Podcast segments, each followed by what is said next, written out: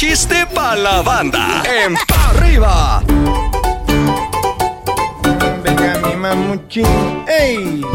Pues mira, había un hombre bien agresivo, bien sangrón, bien mala onda, en un restaurante. Era mesero. En eso llega un señor con su novia y le dice, oiga, señor, buenos días. ¿Qué tienen de buenos? ¿Qué van a querer?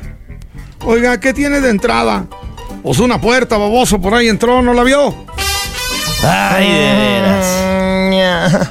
Y lo corrieron. Mátalo, Chompollo, mátalo. Tiene que llega un gordito a la farmacia y le dice, disculpe, ¿la báscula sirve?